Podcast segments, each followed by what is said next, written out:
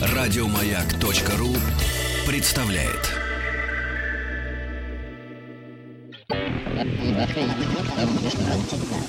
Объект 22.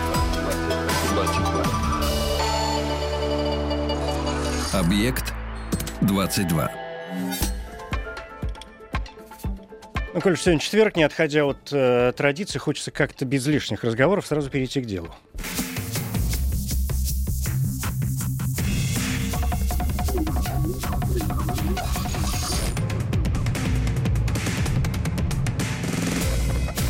Научные бои.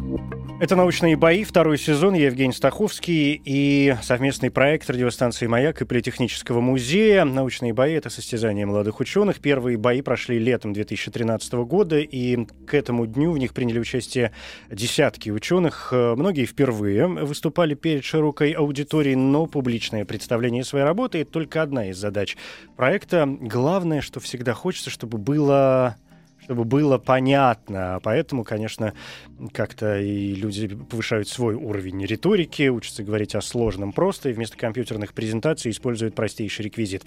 Сегодня второй сезон третьи бои, в общей сложности 20 бои в эфире. И вот главные действующие лица.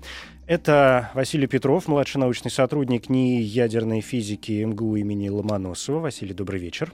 Здравствуйте. И Павел Константинов, метеоролог, кандидат географических наук, руководитель метеорологического отдела метеообсерватории того же МГУ. Павел, добрый вечер. Добрый вечер. Но э, поскольку и там нет, не там, и там. Там присутствует ядерная физика, а тут присутствует метеорология, то тема не кажется столь уж очевидной. Звучит она у нас сегодня как погода на Земле и в космосе. Вполне бесхитростно, но зато понятно.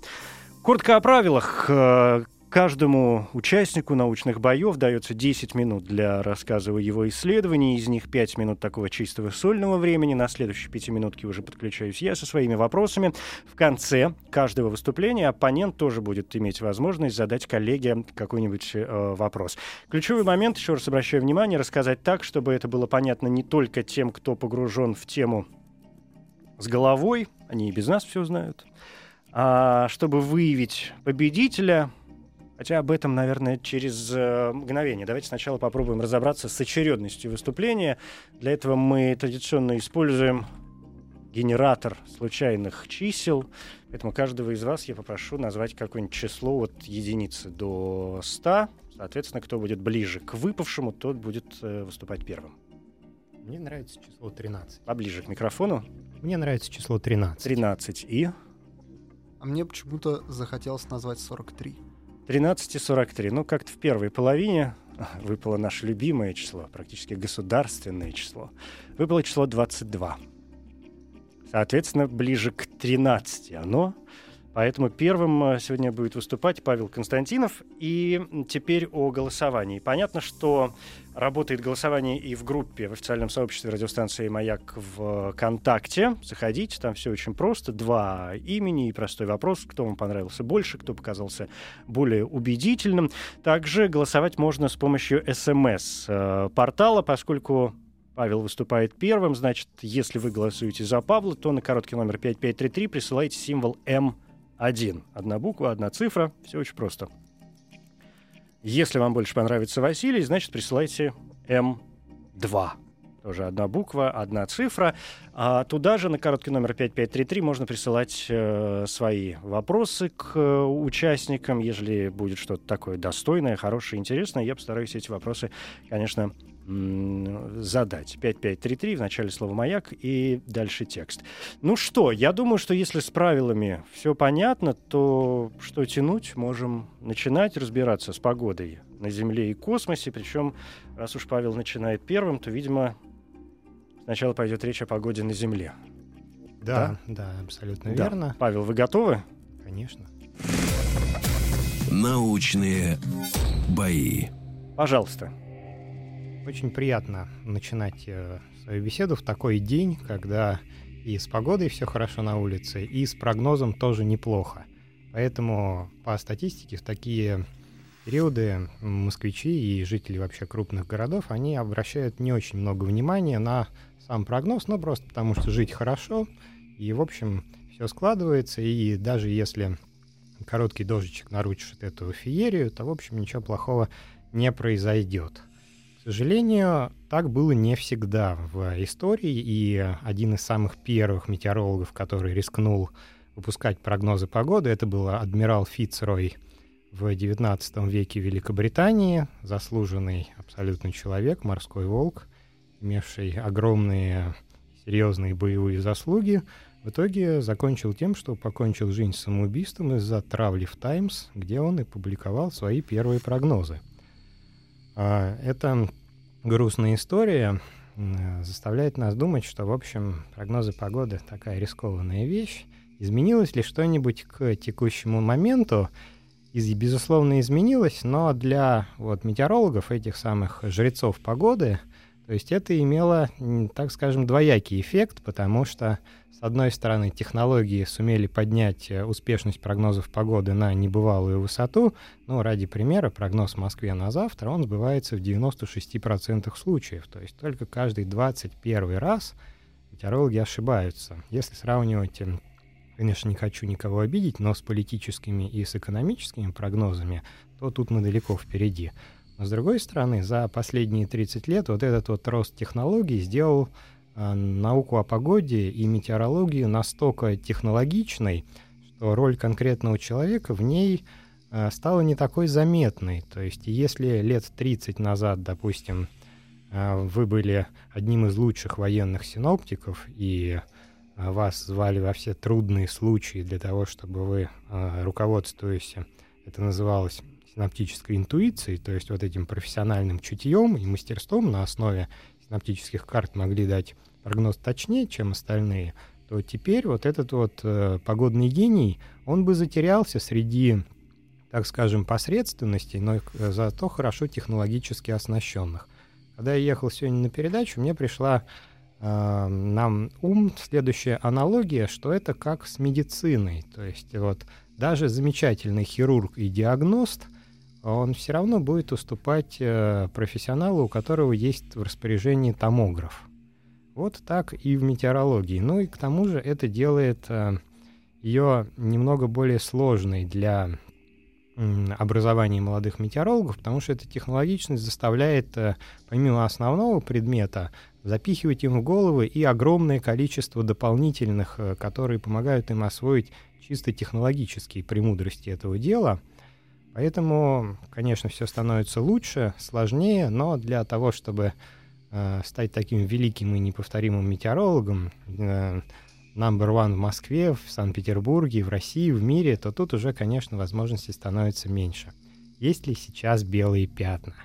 Да, конечно, они есть, и это, наверное, мостик к следующему выступлению. Главным образом, мы очень мало знаем об арктических широтах, просто потому, что именно метеостанций в них было мало — традиционно, потому что тяжело, холодно, снежно, тяжело по Севморпути доставлять э, продовольствие в э, э, ледовитый сезон.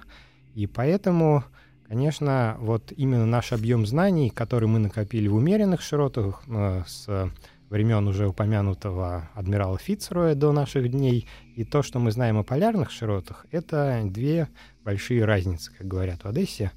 И Поэтому многие вот такие опасные погодные явления, как э, полярные циклоны, то есть это такие небольшие по сравнению с обычными циклоны, которые могут, э, налетев на арктический порт, просто полностью парализовать сообщение в течение нескольких часов или дня, поскольку они хоть и маленькие, но они очень активные и способны э, развивать скорость ветра внутри себя до штормовой. О них мы знаем очень мало. И главным образом, что знаем, это один из основных методов, это гидродинамическое математическое моделирование.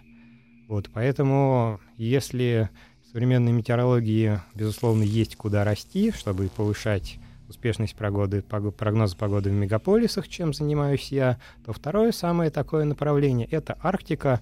Арктика великая, непознанная, замечательная, в ко- о которой до сих пор практически ничего не ясно. Да, надо понимать, какие процессы там происходят. У нас закончились э, пять минут, и я позволю себе подключиться. Да, Павел, вот вы под занавес как раз своего выступления э, стали говорить о методах, а я, в принципе, не очень понял, какие вообще методы сегодня использует э, метеорология. Ну, метеорология вот с точки зрения прогноза погоды и с пом- помимо, соответственно, спутникового зондирования, о котором все наши слушатели, безусловно, имеют какое-то представление, это, в общем, работа с, э, с, модели- с моделированием процессов в атмосфере, в которых исходные условия — это то, что измерили метеостанции, и вот эта вот э, такая виртуальная Земля с виртуальной атмосферой, они вот и позволяют нам давать такие точные прогнозы. Поэтому к примеру, до 60-х годов точность прогноза была гораздо хуже, просто потому что вычислительная техника не была настолько развита. А в 20-х годах вообще считалось, что вот эта вычислительная метеорология, она бесперспективна. Потому что э, вот один из э, пионеров, э, если не ошиб- изменяет память Ричардсон, он провел эксперимент, то есть вот эти все страшные уравнения разложили в ряды, и м, с помощью 700 э, стенографисток, которые считали на арифмометрах вот э, то, что сейчас считает суперкомпьютер, прогноз на несколько часов делали в течение двух недель, что оказалось, естественно, бесперспективным. Теперь вот э, рост вычислительных технологий позволил нам делать это гораздо быстрее, и поэтому прогноз мы получаем на завтра через э, буквально часы, а не через недели. А в принципе длина этого прогноза такой вечный, обычный вопрос, как далеко вы можете заглядывать с приблизительной точностью. Но вот э, точность ниже 90% падает уже у нас э, в России на третий-четвертый день.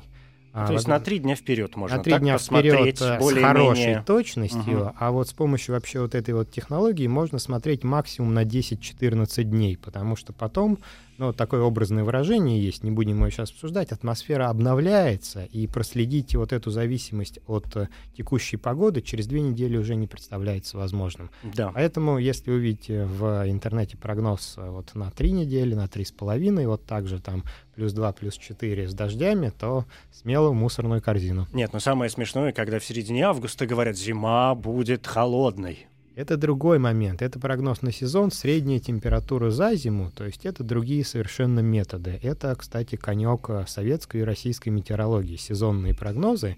Если в таких мы, в общем, а, э, уступали, ну, потому что и ЭВМ были менее производительные, то вот в сезонных прогнозах мы были впереди планеты всей, то есть и вот э, сказать, будет ли предстоящая зима или осень на градус теплее, на градус холоднее, относительно более влажный или относительно более сухой, у нас, э, наверное, до сих пор получается лучше, чем у всех в мире. А что это? От чего все-таки это зависит? Это какие-то циклические процессы, это которые циклические происходят климатические природе, да? процессы, это стати- статистические методы и методы аналогов. То есть вот уже более чем за сто лет уже накоплен бан данных, когда можно, в принципе, по ряду предикторов э, предсказывать, каким будет сезон. То есть вот это, но это совершенно другие технологии, Мгм. тут уже не нужны такие мощные Но это не, это не разведданные, Да, да, это да, наблюдение. то То есть, есть, да. если вы понимаете, что каждые 10 лет происходит ну, приблизительно одно и то же, то вы предполагаете, что, ну, образно говоря, через 10 лет опять Ну, предельно Видимо, произойдет то же да. самое, То есть, да. если мы знаем, что вот у нас что-то такое происходило, и потом было теплое лето, то и если это вот что-то опять произошло, ну, наверное, лето будет теплее. Мгм. Возвращаясь к инструментарию, наверняка же вы сегодня активно используете, выражаясь вашими словами, мостиком космические какие-то данные, да, разработки, то, что мы получаем, не знаю, со спутников и так далее. Безусловно, многие метеорологические явления, они были открыты, в общем, э, только благодаря спутникам. Благодаря спутникам подтвердилась вот та теория атмосферных фронтов, э, циклонов, антициклонов, которые раньше, в общем-то, э, не были видны на синоптических картах, а вот по облачным системам, они, которые, причем снимок сверху, мы увидели их, ну, не мы, а, соответственно, наши гиганты, на плечах которых мы стоим, они увидели их э, в 70-х, 80-х годах, вот, и вот эти вот как раз полярные мезоциклоны, о которых я говорил, которые вот эти опасные такие, а, опасные мотыльки полярной атмосферы, их вообще открывая и видят исключительно со спутников, потому что они к населенным территориям выходят исключительно редко. А, остается 6 секунд. Я уж не знаю, есть ли смысл задавать этот вопрос. Ну, какой-то следующий вопрос. да, А тем более, что и они э, истекли. Значит, я как-то буду считать, что мы уложились ровно в 10 минут, что у нас вообще бывает крайне редко. Но тем не менее, да, спасибо. Павел Константинов, метеоролог. Э, говорили о погоде на Земле. Напомню, что голосование работает на нашем смс-портале 5533 и М1 надо присылать на этот номер, если вам Павел понравился больше, чем Василий, хотя мы же не знаем еще, что нам расскажет Василий, поэтому я традиционно призываю голосовать все-таки после того, как выступят оба участника, ну и наша группа ВКонтакте «Радио Маяк». Заходите, там два имени, и кто вам понравился больше, кто выглядел более убедительным. А, Василий, по нашим правилам, вопрос от вас, коллеги. Ну, честно говоря, я хотел бы, наверное, продолжить вот это вот ряд вопросов про космические измерения. Вот как по-вашему, Павел, насколько вообще останутся наземные вот эти вот традиционные метеорологические наблюдения важны по сравнению с глобальными вот этими снимками из космоса, снимками там всей этой динамикой и прочим? Замечательный вопрос, спасибо. Э, э, как обычно говорят, я его ждал. А, на самом деле, конечно же, не ждал, но тут э, я бы сказал, что как только точность будет сравнимой, тогда, наверное, да, потому что это и дешевле, и удобнее, то есть охватываем всю Землю, но пока точность, она не сравнима, и, к примеру, вот тот вот э, рекорд минимальной температуры в Антарктиде с японского спутника — он, потому... А сколько там было, раз мы заговорили? А, японский спутник э, намерил что-то типа минус 91 или минус 93. Угу. То есть вот какой-то такой, но за счет как раз точности, плюс-минус несколько градусов, его не засчитали, потому что э, очень тяжело мерить температуру воздуха, когда у вас очень холодный лед, соответственно, который э, в основном и дает спутниковый сигнал. Так вот, как только на самом деле точность хотя бы сравняется, естественно, будет очень большое искушение отказаться от всех инструментальных наблюдений, не держать людей на полярных станциях. А пусть но из вот, космоса все это считывается, да? Ну да, да, то есть, но вот э, есть, конечно, пока вот э, мне кажется, что в ближайшее десятилетие этого, наверное, еще не произойдет, хотя очень бы хотелось. Да, понятно. А, надеюсь, Василий, вы удовлетворены да, ответом коллеги. Большое. Это «Научные бои», второй сезон, третий бои, сегодня 20-й бои в эфире. «Погода на Земле и в космосе» наша тема. Сейчас передохнем немножко, и впереди второе выступление Василия Петрова, младшего научного сотрудника НИИ ядерной физики МГУ Ломоносова. А, будем говорить о погоде в космосе.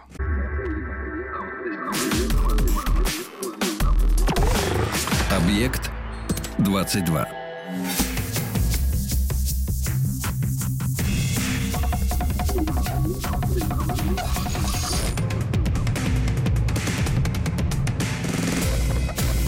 Научные бои. Второй сезон, третьи бои в эфире. Сегодня тема погоды на Земле и в космосе. Позади осталось выступление метеоролога Павла Константинова. Он рассказывал некоторые подробности о погоде, об ее устройстве и методах э, ее исследования на Земле. Второй участник сегодня Василий Петров, младший научный сотрудник НИИ ядерной физики МГУ имени Ломоносова. И речь в его докладе, можно и так сказать очень пафосно, но верно, пойдет о погоде в космосе, да? Да. Но э, если вы, Василий, готовы, то мы можем начинать. Готовы? Вполне. Научные бои. Пожалуйста. Спасибо. Итак, космическая погода. Обычно этим словосочетанием а, обозначают состояние межпланетной космической среды и, что для нас гораздо более интересно, околоземного космического пространства. Ну, основной игрок здесь безусловно, Солнце. Оно у нас главное в нашей Солнечной системе. У нас Солнце это что? Это большой термоядерный реактор, э, который перерабатывает вот буквально в режиме реального времени огромное количество водорода в гелий, ну и, в общем, в некоторые другие вещи. И, соответственно, в результате всех этих процессов выделяется большое количество тепла, большое количество энергии, во всем, в общем, электромагнитном спектре, ну, в очень широком диапазоне электромагнитного спектра, в том числе в оптике, за что мы, собственно, Солнце и любим.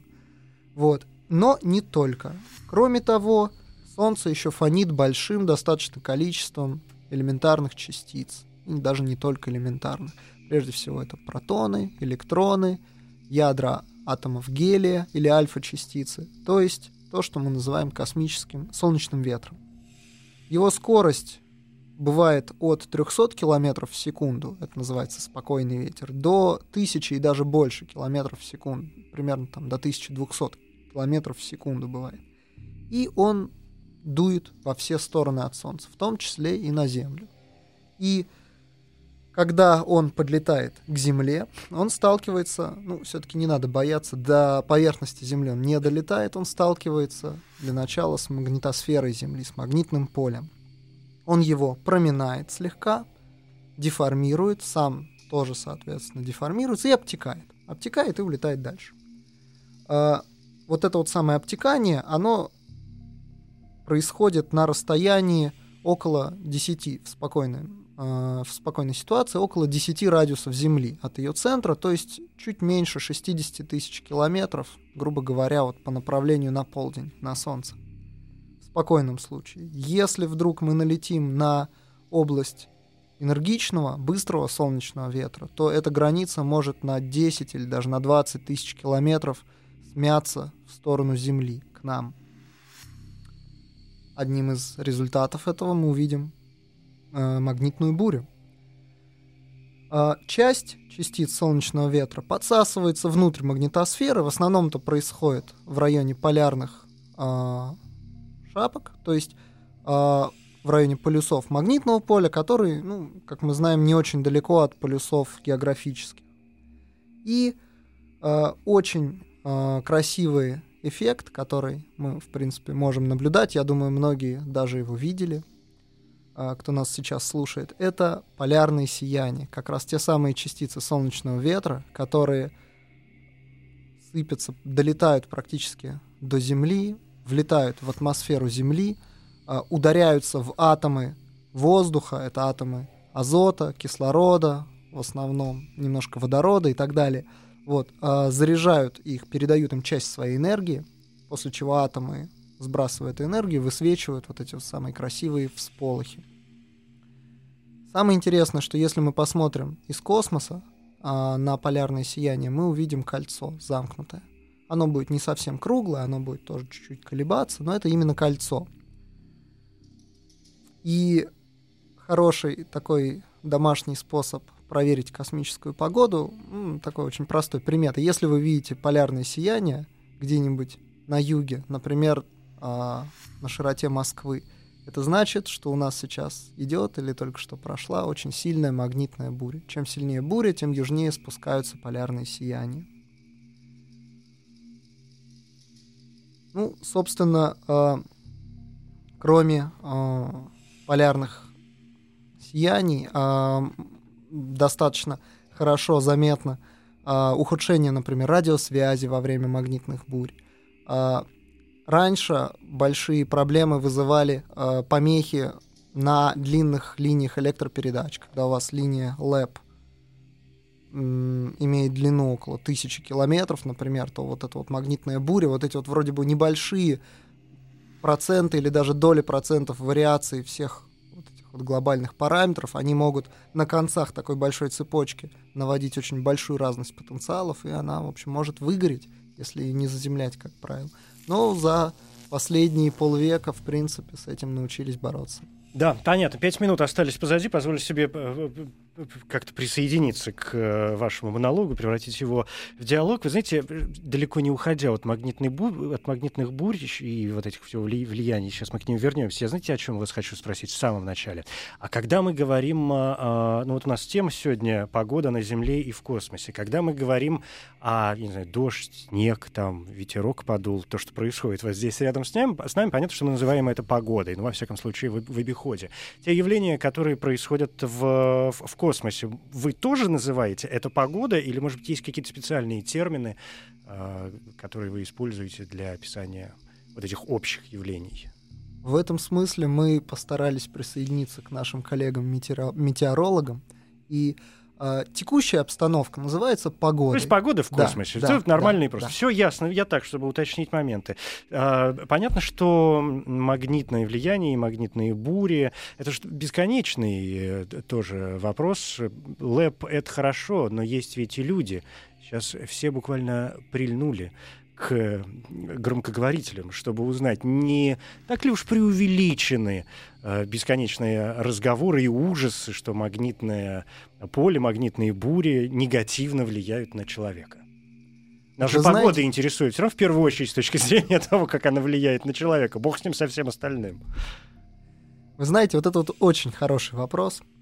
А, в принципе, все эти эффекты от а, магнитных бурь, от каких-то других событий ну, за пределами нашей Земли, да, за пределами ее атмосферы, они могут четко разделиться на две таких больших категории. Первое — это те, которые мы можем легко описать, объяснить, с нашими текущими знаниями, посчитать, посмотреть там ущерб или какие-то, наоборот, позитивные воздействия в людях, в рублях, в долларах, в чем угодно, да. А, а вторые — это те, которые мы пока еще объяснять толком-то и не научились.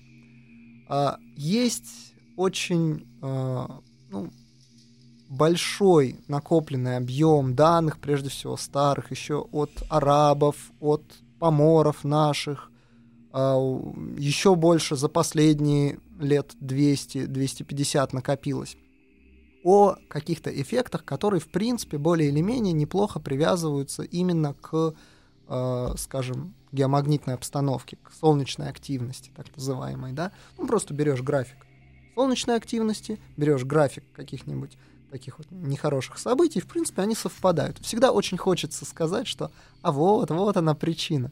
Но честно говоря, как ученый, я не могу вот вам, положа руку на сердце, сказать, что причина именно в этом. Наверняка связь есть, но что из них причина, что из них следствие, трудно сказать. Измерять это сложно. Ну, вы же наверняка занимаетесь э, всевозможными измерениями тех или иных событий, там, начиная от, э, от скорости ветра, да, о которой вы говорили, и заканчивая вот той самой пресловутой солнечной активностью. Измерять мы научились. Солнечную активность измерять вообще довольно просто – берется солнце, смотрится на него, ну, желательно берется не солнце, в телескоп. Хорошо звучит, да. А, желательно каким-нибудь прибором, и считается количество так называемых солнечных пятен на этом солнце. И вот, собственно, э, количество этих пятен, усмотренных за день, оно будет, в общем, достаточно а, такой хорошей, а, простой, давно измеряемой еще со времен арабов оценкой этого самого Солнца. Ну, естественно, сейчас, имея спутники, имея э, те же самые метеоракеты, стратосферные зонды, мы можем измерять гораздо больше параметров. Напряженности магнитных полей, э, скорость солнечного ветра, о которой вы сказали, э, направление межпланетного поля, ну и его, соответственно, какие-то характеристики. Э, как что на кого влияет, да? Ну, да, это вот все, что мы можем объективно померить. А дальше начинается сплошная социология. То есть как, вот я лично не очень представляю, как привязать, ну, например, какую-нибудь интенсивность миграции птиц или рыб в Атлантическом океане к космической погоде, или еще хуже, количество суицидов. Я, в принципе, встречал и такие даже заметки, честно говоря, боюсь их называть статьями, mm-hmm. вот, вот, зависимость количества суицидов от э, солнечной активности.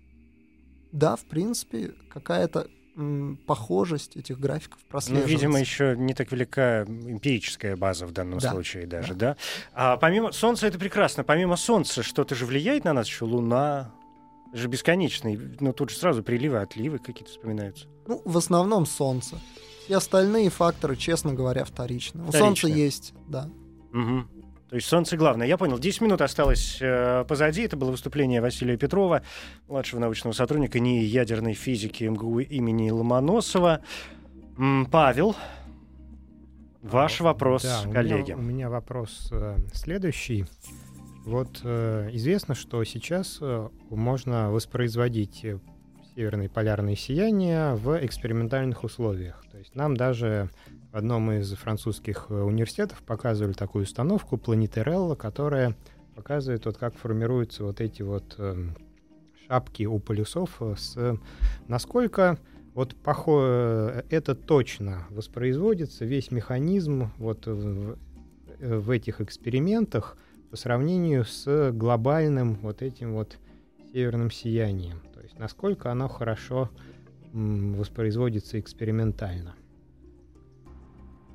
Спасибо за вопрос. Ну, чисто технически, в принципе, это сделать не так сложно. У нас есть, мы знаем состав газа, мы можем подобрать его давление, мы знаем, какие частицы в каком количестве падают сверху из космоса на эту границу атмосферы. Мы ими можем вот так вот стрелять и видеть примерно то же самое. Они отдают свою энергию атомам, атомы возбуждаются, атомы сбрасывают энергию, высвечивают, все, пожалуйста.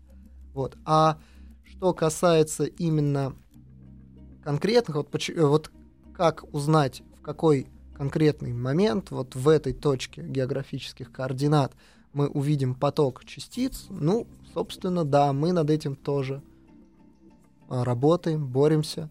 Мы делаем модели, модели магнитного поля Земли, включая его вариации, модели э, рас, распространения динамики заряженных частиц вот в околоземном космическом пространстве. Но тут, честно говоря, еще много работы. Ну, это интересно. По поводу, мне кажется, очень хороший вопрос. Хорошо, что мы вышли на эту тему искусственных полярных сияний. Я помню, я разговаривал с, э, вы наверняка его знаете, с Георгием Манагадзе. Он зав. лабораторией масс-спектрометрии и активной диагностики Институт космических исследований Российской Академии Наук, доктор физико-математических наук, профессор. Э, он участвовал вот в тех самых, э, в том самом эксперименте, который проходил в январе-феврале 1975 года. Советско-французская вот эта история, э, эксперимент АРАКС по созданию искусственного полярного сияния, насколько это удивительные были вещи, и которым, но с тех пор прошло, собственно, уже 40 лет, наверняка какие-то новые шаги сделаны в этой сфере. Это я не к тому, что сейчас попрошу вас рассказать о том, что было сделано, просто такая ассоциация возникла, что мне кажется, это в принципе интересно, полярное сияние искусственно, 40 лет назад, господи, что это все это было. Спасибо большое. А, второе выступление осталось позади. Научные бои. Это «Научные бои», второй сезон, третий бои в эфире. Погода на Земле и в космосе сегодняшняя тема. И Павел и Василий закончили свое выступление. То есть такая основная, что называется, часть осталась позади, но это не значит, что все заканчивается. Во-первых, продолжается голосование. Прямо сейчас, мне кажется, оно должно войти в активную стадию. Работает э, СМС-портал 5533. Если вам больше понравилось выступление Павла, метеоролога, он выступал первым, рассказывал о погоде на Земле, присылайте на номер 5533, короткий символ М1, одна буква, одна цифра. Если вам Василий показался более интересным, более убедительным, то присылайте М2. Работает голосование в официальном сообществе радиостанции «Маяк» в ВКонтакте. Там два имени, простой вопрос, кто вам понравился больше. Заходите, голосуйте и делайте это по возможности активнее. Напомню, что м- победитель на научных боев победителя. Я прошу остаться здесь в студии еще на некоторое время, минут на 15, чтобы мы серьезнее, как-то глубже окунулись в мир его работы, его исследований и в ту тему, э, которой он занимается, а вопросов у меня к обоим участникам, надо сказать, поднакопилось, поэтому я очень прошу как-то разобраться с победителем, потому что, опять же, по нашим правилам, если такое было, по-моему, два раза за всю историю научных боев у нас в эфире за 20 программ, когда участники набирали одинаковое количество голосов, и тогда победителя приходилось объявлять мне, а я уж, поверьте, очень этого не люблю. Так что вся надежда на вас. Вконтакте «Радио Маяк» и 5533. Голосуйте. Научные бои. Это «Научные бои», три, второй сезон, третий бои. Сегодня тема погоды на Земле и в космосе. Павел Константинов, метеоролог и Василий Петров. Э, физик, видимо, все-таки в первую очередь получается, да? Да. Ну, если одним словом, Да. то физик. Эм, Один занимается погодой на Земле, другой занимается погодой в космосе. Но понятно, что очень близкие понятия, хотя и там, и там наверняка есть какие-то нюансы. Продолжается еще голосование. Давайте буквально 20 секунд, ежели не успели. В нашей группе ВКонтакте и смс, короткий номер 5533. И я уже остановлю голосование и объявлю победителя. Как всегда, надо сказать, цифры очень э, близкие.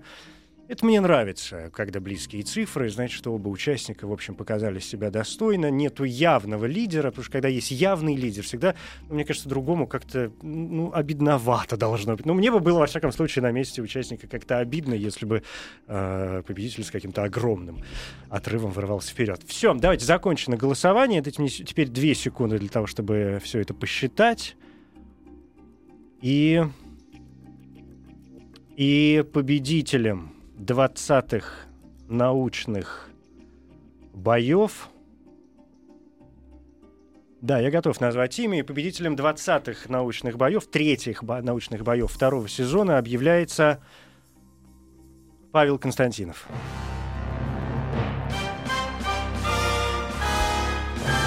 Это не конец. Э, через буквально мгновение вновь окажемся здесь, в студии, и продолжим нашу беседу.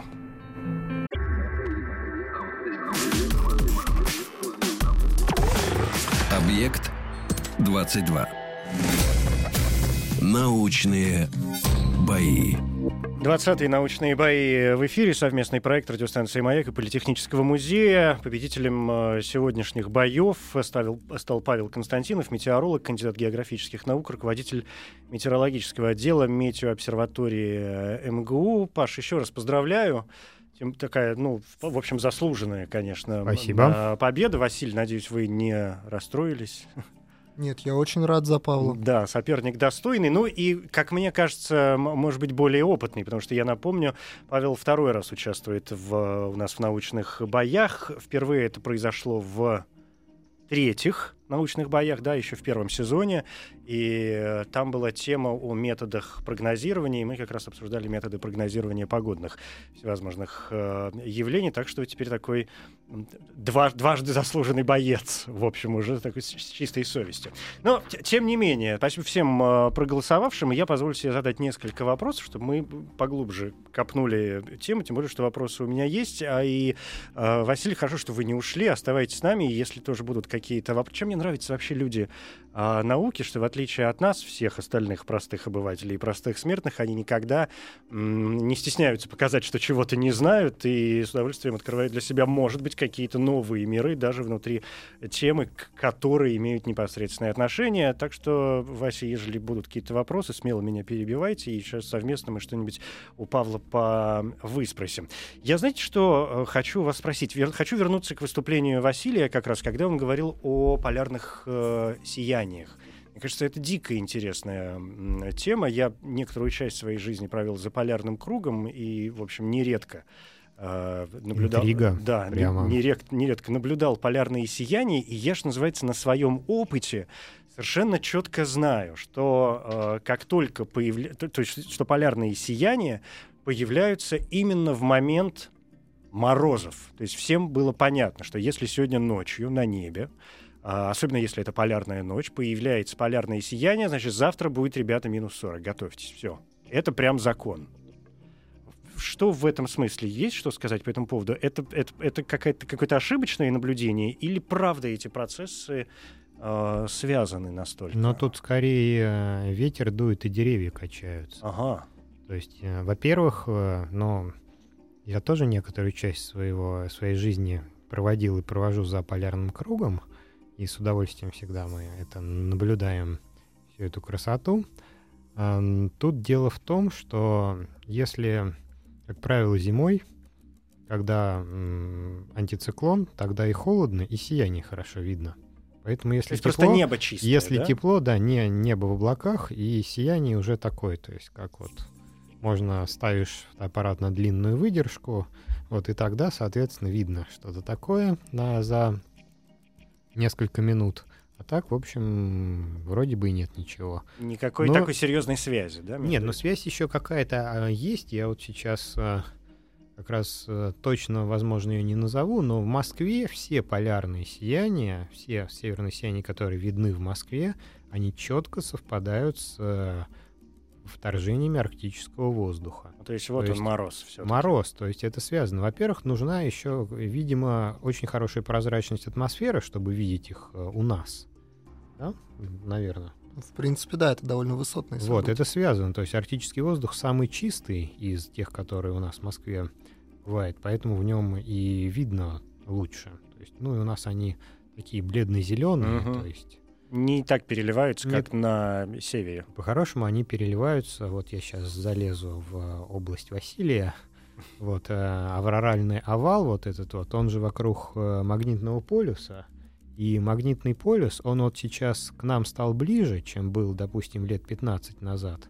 И у нас уже стали полярные сияния не только вот на Кольском полуострове, это единственное место, где я их наблюдаю, они стали не только Ну, в зеленые, этом мы с вами они стали, коллеги, да, они стали желто, бо- вот уже в желтизну и в красные тона, которые до этого, вот эти вот тона, они очень часто наблюдались в Канаде, то есть на канадском архипелаге арктическом, где, в общем-то, и располагался на острове Бэнкс э, как раз магнитный полюс. Вот, поэтому тут еще связь, она такая, что вот постепенно вот они к нам становятся, то есть э, чаще и ближе. То есть раньше Мгм. вот этот вот как раз овал, он сваливался в сторону Канады, и нам дос- доставалась периферия. А теперь, как я понимаю, то есть уже с движением в сторону Гренландии нам уже достается и вкусная часть полярного сияния. Самое главное, самое интересное, Самое самое, главное, зрелищное. ну вот эти таймлапсы, которые Мгм. мы видим, то есть вот переливание именно желтых и красных оттенков, то есть, если я не ошибаюсь, зеленый это у нас кислород, да, то есть, или вот эти полосы. Вот э, я как раз сейчас как-то. Оно зеленое, это как раз это основное вспомнить. такое ощущение его оттенок. Да, такое что зелено-голубое все-таки что-то. скорее азот. Или азот, да, то есть э, вот красный, соответственно, а желтый это вот я у нас желтых э, вот оттенков не наблюдал в принципе. Мгм. А существует же, ну, если существуют северные полярные сияния, то наверняка есть и южные полярные сияния. Разумеется, Да, то есть ничего в этом смысле не, не уходит никуда.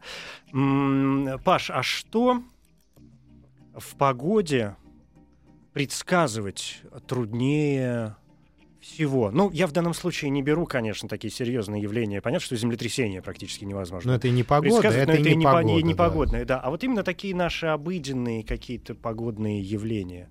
Есть что-то, что вызывает наибольшее, ну, даже если не затруднение, то просто вот с этим потруднее, чем со всем остальным. Ну, если мы говорим о наших вот домашних, то это, конечно, осадки. То это Мгм. осадки, если вот, допустим, Осадки вообще или разновидность? Ну, то есть Это непонятно, что пойдет, снег или дождь. нет, это поня- когда понятно, что пойдет, но не очень понятно где. То есть вот это, конечно, камень преткновения, потому что под хорошо развитым кучево-дождевым облаком осадки распределяются вот по пространству, в общем, стохастическим образом. То есть это случайный процесс. Если вот, ну, о чем грезят метеорологи, допустим, да, прогнозисты, вот.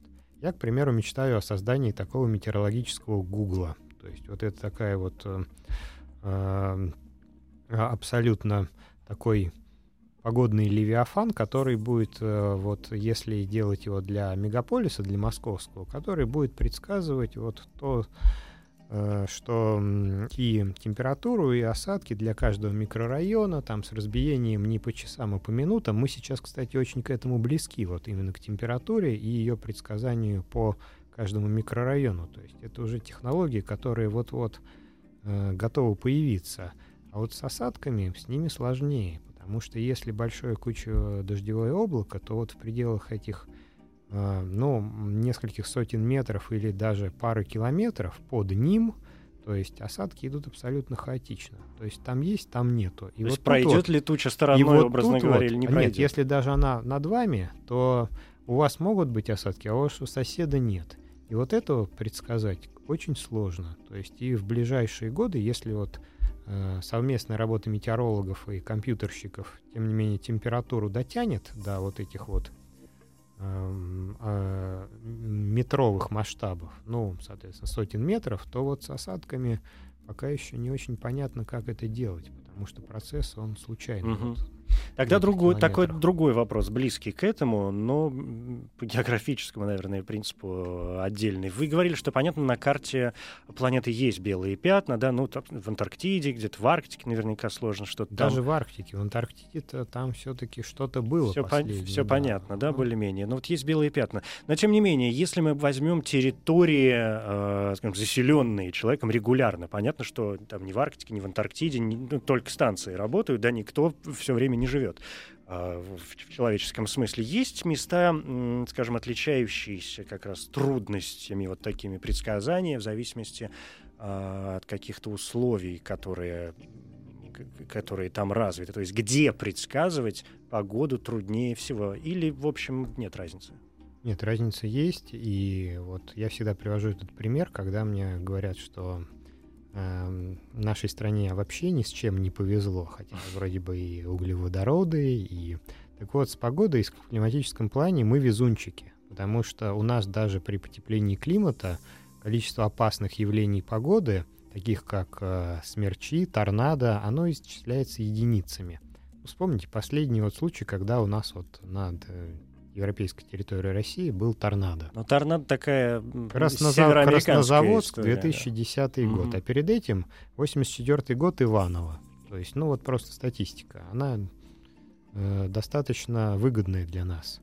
Если мы возьмем североамериканский континент, то это сотни торнадо, которые возникают в каждом сезоне. То есть вот Какая это вот... почва для нау- научно-фантастических фильмов. Аллея торнадо, да. она там так и есть. То есть угу. вот эти вот штаты Оклахома, в которых вот создаются именно условия для формирования таких опасных явлений погоды, то есть вот и поэтому и метеорологию там приходилось развивать э, семимильными шагами, потому что ну, тут сама заинтересованность такая вот кровная. И если у нас ведущий погоды — это человек, который ее просто озвучивает, то в Штатах это обычный человек, который, если, допустим, у них включение с какого-то такого опасного случая, это человек, который в прямом смысле спасает жизни. Он это серьезный метеоролог, это, то есть, да? Это ученый? не просто серьезный угу. метеоролог, это такой метеоролог, как минимум с докторской степенью, который и с опытом которые вот отслеживая вот развитие процесса и постоянно извещая о нем своих слушателей и зрителей, они помогают людям принимать жизненно важные решения. То есть Поэтому он понимает, что он говорит, и может дать какие-то практически он не немедленные то, понимает, Он понимает, какая на нем советы. ответственность. Mm-hmm. Они вместе смотрят, то есть, и, скажем, если людям нужно выбирать, э, ну, выезжать, допустим, из опасного региона, то указывая вот наиболее безопасный район, прогнозируя на ближайшие там минуты, там десятки минут, то он просто спасает жизни. Для меня это было в свое время таким откровением. То есть я как-то думал, что это все э, больше такие легенды, но вот недавно совсем какой-то вот был случай, когда это опять произошло, то есть в течение нескольких часов следили вот за, видимо, такими какими-то торнадоподобными эффектами, вот, опасными, и все закончилось хорошо. Ну, слава богу. А, я вот еще к чему хочу вернуться. Вы в своем выступлении обмолвились как-то о, ну и мы как раз вышли сейчас на эту тему, о главном метеорологе. А как стать главным метеорологом? Что значит вообще главный метеоролог? Ну вот у нас же есть, например, в России же есть какой-то главный человек-метеоролог. Ну, конечно, безусловно, есть это, наверное, речь идет о... У нас это директор гидромедцентра все-таки. Mm-hmm. Как, э, ну, вот э, наиболее крупного а кто это, ведомства. Вильфанд? Да, это mm-hmm. Роман Мендельевич Вильфанд. Да. То есть, в общем, и я слушал его лекции. Я, да, я помню, уже прошло более 15 лет. Я помню каждую. То есть он, помимо всего прочего, то, что он, соответственно, ну, хороший управленец и неплохой э, метеоролог, он потрясающий лектор. То есть, и, в общем, да, наверное, вот, наверное, это, конечно, директор гидромедцентра. А вот если в каких-нибудь э, других, э, то это, наверное, допустим, для небольших стран, то если у них есть, скажем, погодная служба вот такая оперативная, то у них это, видимо, дежурный по погоде. Главный дежурный по погоде. Ну да, то есть, соответственно, это вот какой-то такой человек. Ага. А вы бы хотели быть главным метеорологом или боитесь, что, может быть, административная работа э, может затмить научные исследования? Но я бы сказал тут, что, конечно, э, плох тот солдат, который не хочет стать генералом, с одной стороны, но с другой стороны, вот если опять медицинские параллели, главный хирург, он оперирует.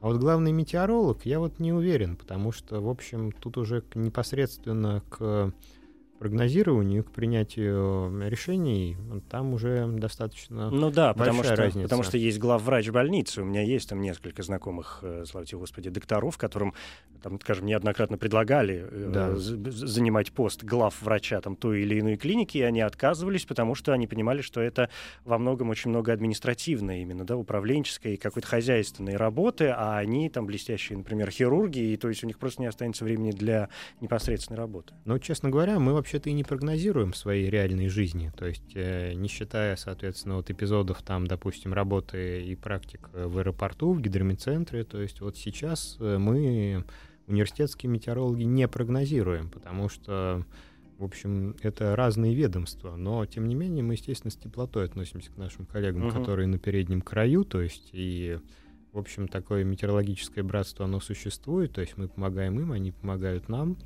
Вот, но вот если говорить о тех людях, которые реально работают, э, тут не надо забывать о тех людях, которые находятся на переднем краю. То есть это допустим, как медицинские сестры и медбраты в больницах, это вот те люди, которые находятся на вот этих вот труднодоступных станциях, которые каждый день 8 э, раз э, в сутки, то есть вот в любую погоду праздники, в Новый год, то есть несут вот эту свою вахту. Делают поэтому, замеры и так далее. Безусловно, да. поэтому и на каждом празднике всегда отдельный тост он за них. Угу. А, есть такое забавное сообщение, я прям не, не могу не обратить на него внимания. Стас пишет, что значит, это, видимо, Василий в, в огород ваш камень, насколько я помню. Что значит известно со времен арабов? Я этнический араб, я живу сейчас, я есть. Аз есмь ну, разумеется, я не хотел никого обидеть или оскорбить. Я имел в виду, что со средних, скажем, веков основные научные наблюдения у нас а, известны именно по арабским хроникам, по времен халифата. Арабского, это 7-9 да. век, да? Да, да, да, по времен вот Османской империи, по временам Османской империи и так далее. Угу. Кстати, возвращаясь еще вот к таким а, вопросам, я знаете, что подумал в тот момент? Меня посетила какая-то мысль, когда мы разговаривали о спутниках и наземных, например, наблюдениях, и э, прозвучала мысль о том, что, может быть, когда-нибудь наступит такое время, что наземные как раз наблюдения уйдут куда-то в сторону, и вся информация, которую мы будем получать, будет приходить к нам откуда-то из космоса, со спутников, и, может быть, на Земле только как-то а, обрабатываться. Здесь всегда есть вот какая опасность. Мы же живем в таком нестабильном э, мире. И ведь никто не застрахован от того, что спутники рано или поздно могут сделать нам ручкой, скажут тю-тю, а делать вот такие исследования на Земле мы попросту разучимся. А, ну тут э, вопрос э, в том, что, наверное, как-то надо сохранять вот эту вот э, традицию. традицию, да, то есть и есть э, особый... Вот метеорология к этому относится очень бережно, потому что, к примеру, наши заокеанские коллеги, они вот э, не инструментальные наблюдения, это наблюдение, допустим, визуальной заоблачности, за ее формой, которым придавалось огромное значение, допустим, в 60-е и 70-е, поскольку насколько хорошо вы определили облачность, от этого зависит, насколько далеко и с какой стороны к вам подходит атмосферный фронт. То есть, ну, когда не было всей этой uh-huh, uh-huh. Э, да. суперкомпьютерной штуки. Вот. Эм, на Западе сейчас от этого отказываются, но вот э, поскольку мы еще занимаемся образовательным молодых метеорологов, в общем, это достаточно бережно учебных Ну, в общем, планах. надо, да, надо совмещать какие-то эти моменты, чтобы не потерялось. Спасибо большое, Павел Константинов, метеоролог, кандидат географических наук. Еще раз поздравляю вас сегодня с победой, вашей второй победой в рамках научных э, боев здесь, на «Маяке». Василий, вам тоже большое спасибо, было очень интересное выступление, и я надеюсь на нашу следующую встречу. И в, в, одни, в одной из серий научных боев, может быть, тогда вы действительно победите. А я Евгений Стаховский, очередные научные бои уже в следующий четверг. Спасибо.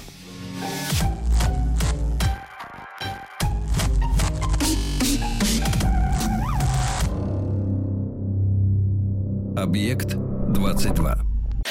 Еще больше подкастов на радиомаяк.ру.